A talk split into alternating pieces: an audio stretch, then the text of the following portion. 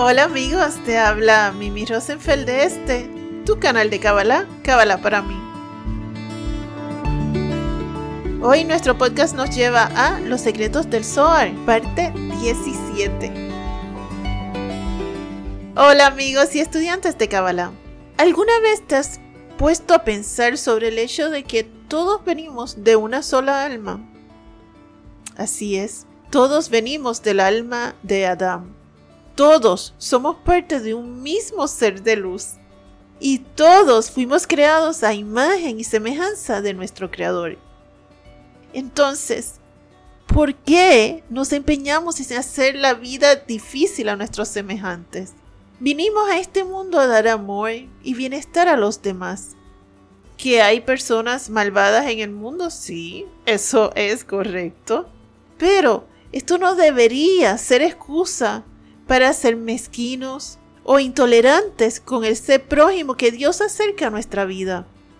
Hoy procura ser ese ser amable y bondadoso y dar una sonrisa a todo aquel que se cruce por tu camino. Después de todo, los buenos somos mucho más que los malvados y ya es hora de que se note en el mundo.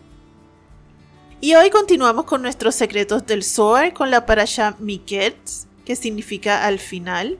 Recuerda que todos estos secretos los puedes estudiar en el libro La Kabbalah de la Vuelta al Edén, Los secretos del Zohar, tomo 1 del maestro Albert Goslan, el cual te recomiendo que leas y en adición escuches las clases, que las vas a encontrar grabadas en YouTube como clases del Zohar, para que así puedas comprender a cabalidad los secretos que aquí estamos mencionando y muchos otros más.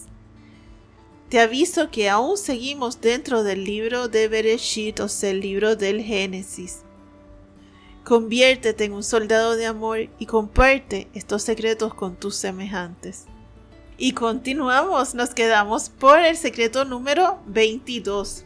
Y dice así: El Sadik es Yesod, el Sedek es Malhut, la unión entre el Sadik y el Sedek es la Sedaka. Así se unen Yesod y Malhut.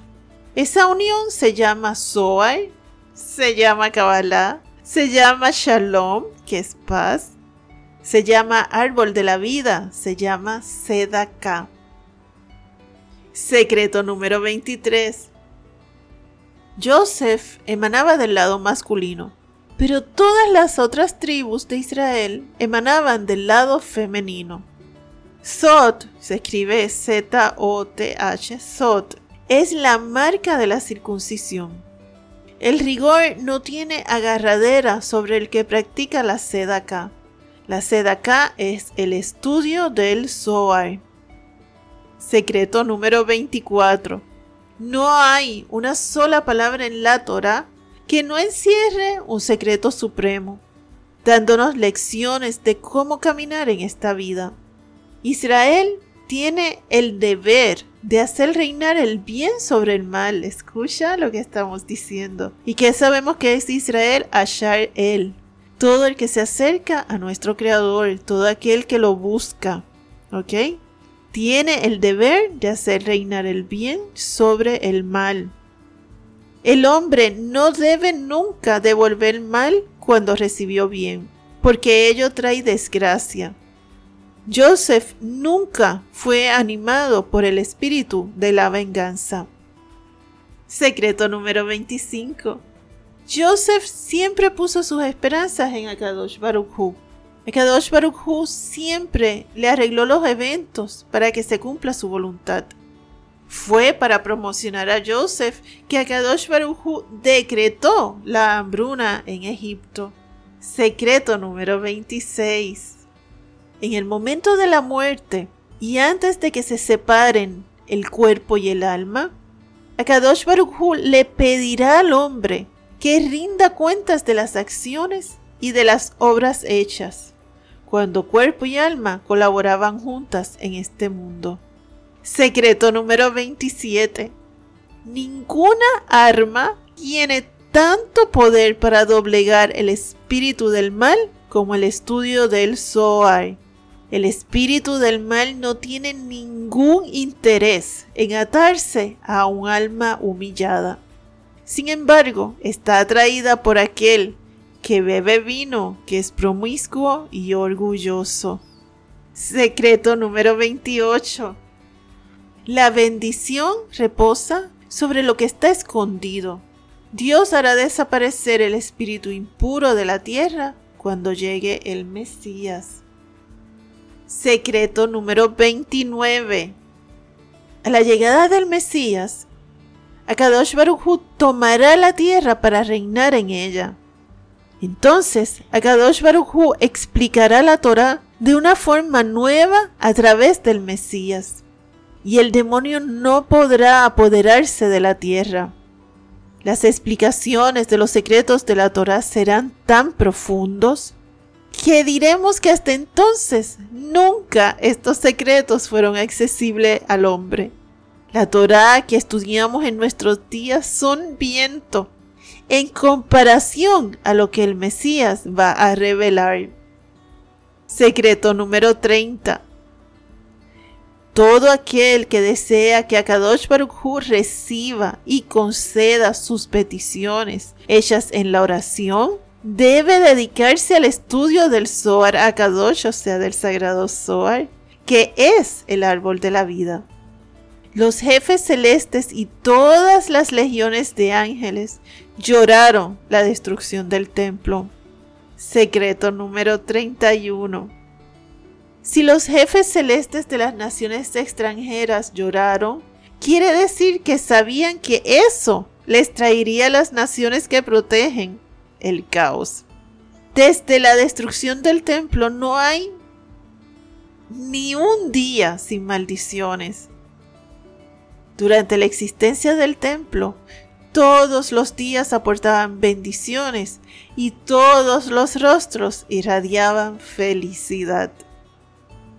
Secreto número 32. Akadosh Baruch hará resucitar a la comunidad de Israel y se multiplicarán los milagros y volverá la alegría. Eso quiere decir que la herida en el muslo que le provocó el ángel a Jacob quedará sanada. La Kabbalah será restaurada y ocupará el lugar que se merece. Secreto número 33. En la generación del Mesías, o sea, en nuestra generación, la maldad desaparecerá, porque con la difusión del Zohar, los corazones duros se ablandarán. Secreto número 34. Nuestra generación verá el fin de la idolatría. Akadosh Baruch volverá a intervenir en los asuntos de los hombres mucho más que cuando se entregó la Torah. ¿Se imaginan eso? Mucho más que cuando se entregó la Torah. Los hombres ya no juzgarán con severidad al prójimo. Esa ternura del corazón es lo que se llama la circuncisión del corazón. Y todo ello gracias a la sabiduría difundida de la Kabbalah. Fin de la Parashah Amigos y estudiantes, hoy hemos visto muchos secretos que tienen que ver con el tiempo de la redención donde ya se nos deja saber que el mal será eliminado y el Creador reinará en nuestro mundo. Vemos que para ese tiempo el Creador se manifestará de una manera mucho más grande que cuando lo hizo en el monte Sinaí. Y el Mesías nos traerá secretos mayores y sublimes que aquí nunca hemos estudiado. Pero, ¿Qué significa todo esto? Significa que ahora es nuestro tiempo de lograr méritos, es nuestro tiempo de unirnos y estudiar el árbol de la vida que es el Zohar. Porque luego, una vez que el Creador se manifieste y una vez que ya la oscuridad no sea parte de este mundo, todo será dado y no habrá méritos. Lo que no conseguiste antes ya luego no lo podrás conseguir. Cuando se habla de resucitar a la comunidad de Israel, se refiere a que regresarán los grandes sabios de la Kabbalah. Estos grandes sabios de todos los tiempos, a traer milagros y maravillas para el mundo. Vemos que Dios reinará en el mundo. ¿Qué significa eso? Significa que ya no habrá duda para nadie de la existencia de un creador. Y como dice la Torah, su nombre será uno. No existirá la creencia de otros dioses o deidades. Por otro lado, vemos que la bendición reside en lo que está oculto. En otras palabras, eso que planificas desde un viaje hasta un negocio, no estés divulgándolo. Es como una semilla. La semilla está oculta al ojo, ¿verdad? La semilla está dentro de la tierra oculta al ojo. Mas sin embargo, ella solita luego emerge como la planta que es. Al no divulgar, evitas que caiga tu proyecto en el mal de ojo. Vemos también la importancia de unir Yesod con Malhut. ¿Qué significa esto?